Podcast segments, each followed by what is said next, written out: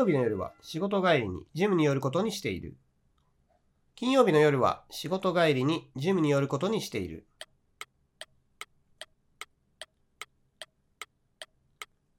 回答例こちらです。I usually drop by the gym after work on Friday night. ポイントを見てみましょう。いつもの習慣、これ何々することにしているというところ迷った方もいるかもしれないんですが、いつもの習慣を表すのが現在形なので、現在形を使うとですね、いつもやっているというニュアンスが実は出るんですね。なので、現在形で OK です。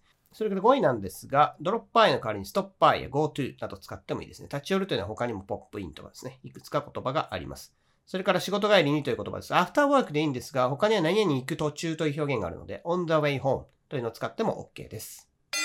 一人で海外に行ったことがありますか？一人で海外に行ったことがありますか？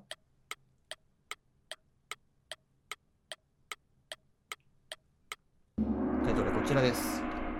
Have you ever gone abroad on your own? ポイントを見てみましょう。現在完了には経験の意味がありますので、これ何々したことがあるかという時には、この現在完了形を使うといいですね。ただ、過去の一点を表す言葉と現在完了形は使わないので、もしそういう言葉があったら使えないというのは覚えておいてください。それから、Have you ever been abroad でもいいですね。えー教科書なんかで Have you ever been じゃないとダメみたいに書いてあったりしますが、そんなことはなくてですね、別に gone でもいいですね。been だとですね、経験の意味に限定されるんですが、gone だと行ったことがある、もしくは行ったまま帰ってこない、どっちの意味も出てくるので、避けた方がいい場面があるということなんですね。それから一人でというとが on your own の代わりに by yourself、alone を使っても OK です。私は大学生の時、発展途上国でボランティアとして働いたことがあります。私は大学生の時、発展途上国でボランティアとして働いたことがあります。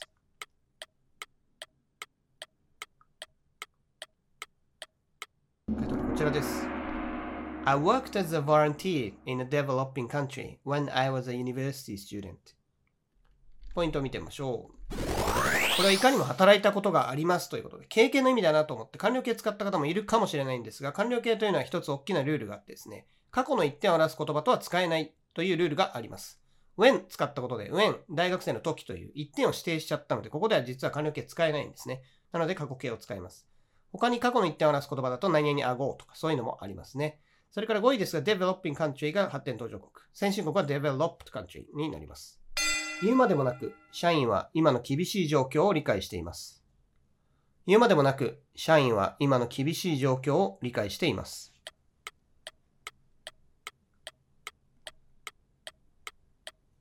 タイトルこちらです。Needless to say, our employees understand the current difficult situation. ポイントを見てみましょう。これは理解しているということなんですが、understand などですね、状態動詞と言われる動詞があるんですけど、これは進行形にならないんですね。I am understanding とはならないので、この状態動詞には気をつけてください。それから5位なんですけども、tough。difficult の代わりに tough を使ってもいいですね。それから理解しているというところなんですが、be aware of 意識しているという表現を使ってもいいと思います。be conscious of とか、こういうのも一緒ですね。荷物の準備終わったの？荷物の準備終わったの？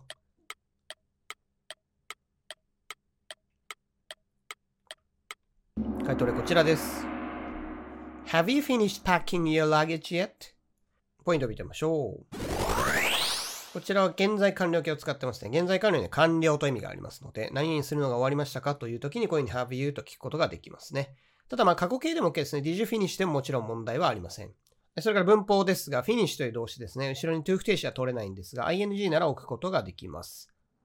それから pack という動詞ですね。これが梱包するとかね、包むみたいな意味なんですけども、prepare、準備するという動詞を使っても OK です。あの地震が起きたとき、昼寝しているところでした。あの地震が起きたとき、昼寝しているところでした。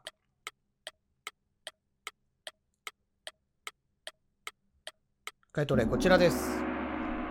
When the earthquake happened, I was taking a nap. ポイントを見てみましょう。動詞は8分を使ってますが、動義語としては occur っていうのもありますね。これを使っても OK です。で、過去進行形というのを後ろ使ってますが、ある瞬間こういう様子でした。ある瞬間こうしているところでした。という時ですね。これは進行形を使います。過去のある瞬間の様子だったら、これ過去進行形ということになるわけですね。何々しているところだったみたいな訳が典型的な過去進行形の文になります。それから nap というのが昼寝という意味ですが、もちろん I was sleeping としても OK です。5年前に競馬で100万当てたことがある。5年前に競馬で100万当てたことがある。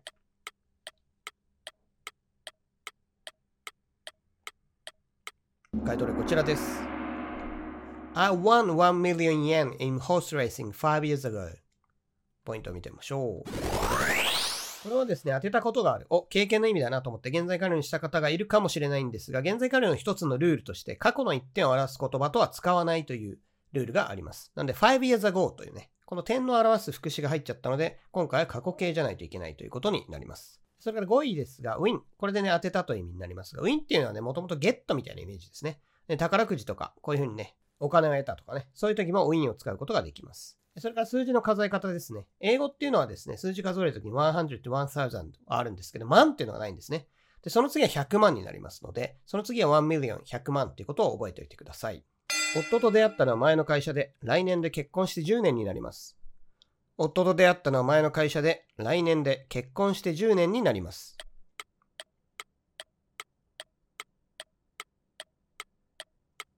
回答例こちらです。I met my husband at the previous company and we will have been married for 10 years next year. ポイントを見てみましょう。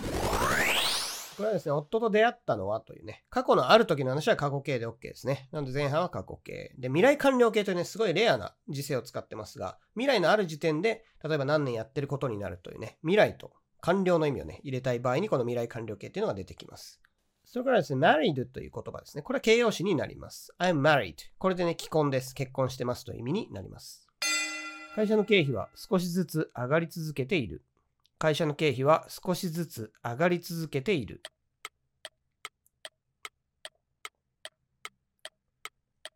回答例こちらです。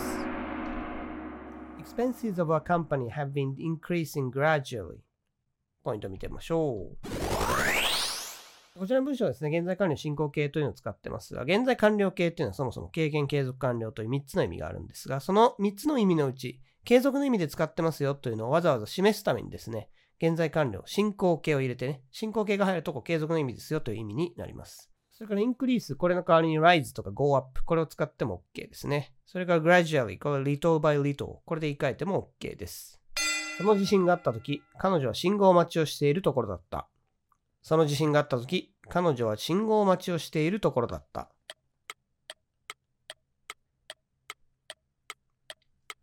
回答例こちらです。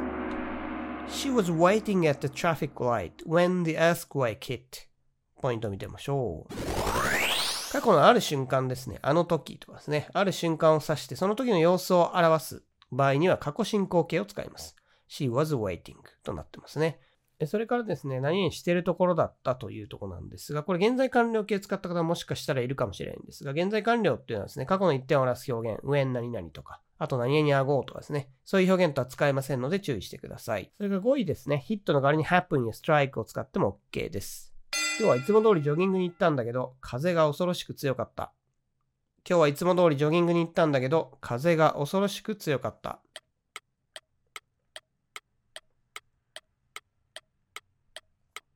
回答でこちらです。I went jogging as usual today, but it was terribly windy. ポイントを見てみましょう。こちらですね、ジョギングに行ったというのを when jogging と過去形にしてますが、現在完了形を使っても OK です。現在完了は完了というね、何々するのが終わったという意味がありますので、こちらを使うと現在完了形でも OK ですね。それから as usual、これの代わりに as always というのを使うと、これもいつも通りというニュアンスになりますね。usual は普段という感じですが、always はいつも。ちょっとした違いはありますが、こういう熟語もあります。それからジョギングに行くというところですね。Go ジョギングとしてます。Go for a jog を使っても OK です。3年前にタイに行ったことがあるんです。海がすごく綺麗なのに感激しました。3年前にタイに行ったことがあるんです。海がすごく綺麗なのに感激しました。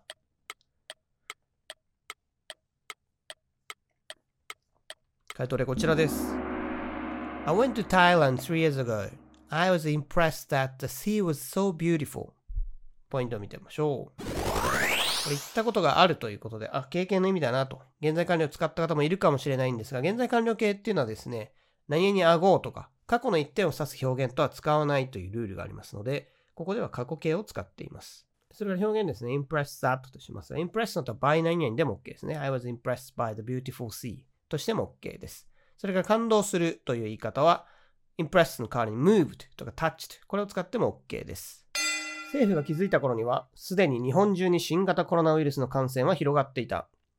政府が気づいた頃には、すでに日本中に新型コロナウイルスの感染は広がっていた。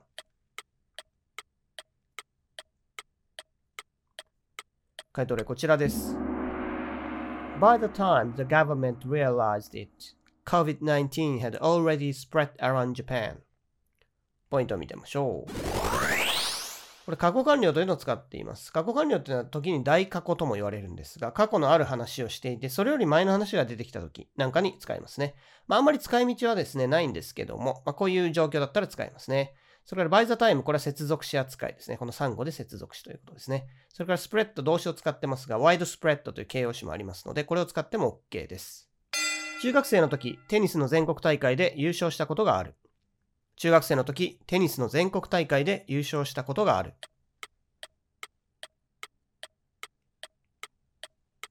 回答例こちらです。I won a national competition of tennis when I was a junior high school student. ポイントを見てみましょう。これはしたことがある。お、これ経験の話だなと思って、現在完了形にした方がいるかもしれないんですが、現在完了形っていうのはですね、過去の一点を指す言葉が入っていると使えないというルールがありますので、ここでは過去形を使います。when 何々。これが過去の一点を指す表現ということですね。何々時ということですね。それから5位です。コンペティション。これの代わりにチャンピオンシップを使っても OK です。また、コンペティションというのが競争大会という意味ですが、他にもコンペティティブっていう形容詞があったですね。このコンペティション絡みの派生語を覚えておくといいと思います。すでにそちらの口座に送金完了しました。すでにそちらの口座に送金完了しました。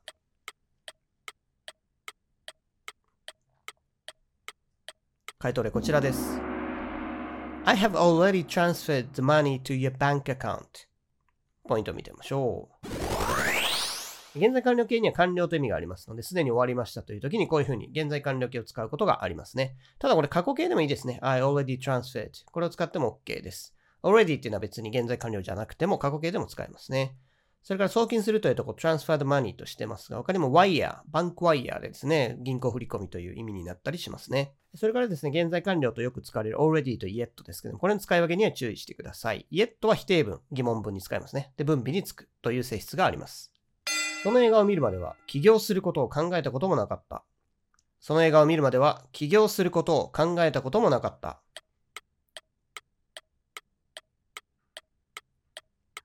回答例こちらです。I had never thought of starting my own business until I watched the movie. ポイント見てみましょう。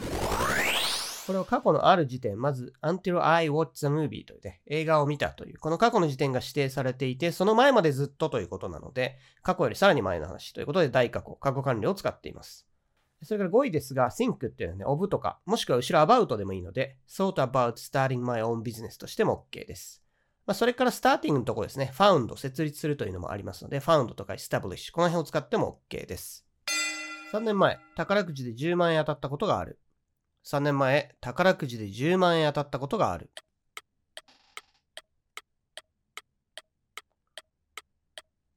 回答はこちらです。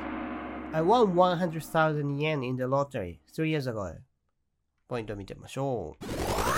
何々なことがあると書いてあるので、完了形ですね。経験の意味と思って完了形にした方もいるかもしれないんですが、完了形はですね、3 years ago のような過去の一点を指す言葉とは使わないというルールがあるので、ここでは過去形になります。それから当たるというとこなんですが、これヒットではなくてゲットするというニュアンスのウィンを使います。ウィンはもともと勝ち取るという意味合いなので、こういった宝くじとかね、ギャンブルで勝ったという場合にはウィンを使います。それからね、数字が苦手な方多いと思うんですけど、10万円、これは注意ですね。1万円札が英語だとないので、1000円札で数えるというイメージですね。なので、1000円札100枚で100,000円ということになります。今は犬を飼っているけど、前は猫やウサギを飼っていたこともあるよ。今は犬を飼っているけど、前は猫やウサギを飼っていたこともあるよ。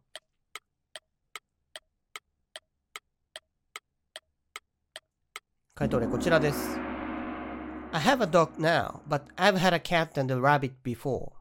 ポイントを見てみましょう。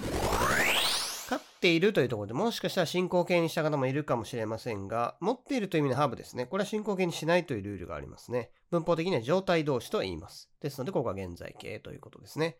それから以前にという意味ですね。これは経験ということで現在完了形を使っています。before 単体で使うとですね、これ以前にという副詞になります。それから現在完了形使ってますが、他にも過去形とかですね、used to かつて何々だった。この辺の助動詞を使っても OK です。今回の旅行では、前に9.11のテロが起きたグラウンドゼロという場所も見に行く予定です。今回の旅行では、前に9.11のテロが起きたグラウンドゼロという場所も見に行く予定です。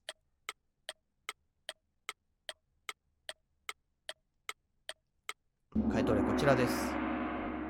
On this trip, I'm going to visit a place called Ground Zero, where the 9-11 terrorist attacks took place. ポイントを見てみましょう。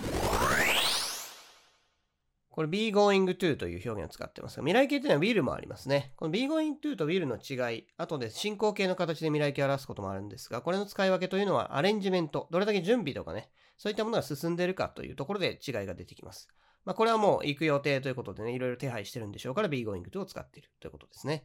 それが on this trip としてますが、during でも OK ですね。また take place 同義語としては occur とか happen これがありますので、これも覚えておいてください。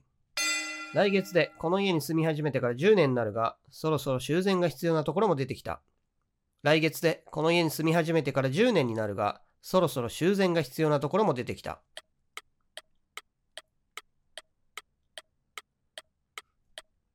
回答例こちらです。I'll have lived in this house for 10 years next month, and it is about time to make some repairs. ポイントを見てみましょう。未来のある時点で終わっているという話だったら、これ未来完了形になりますね。これも来月になってようやくその10年が過ぎることになるということなので、未来完了形を使っています。他の表現としては、It will be 10 years since I moved to this house のように、ただの未来形を使っても OK ですね。ただちょっと仕事同士は変わります。それから修繕するというところですね。リペアは動詞もありますが、こういうふうに make repairs という形で修繕するという熟語もあります。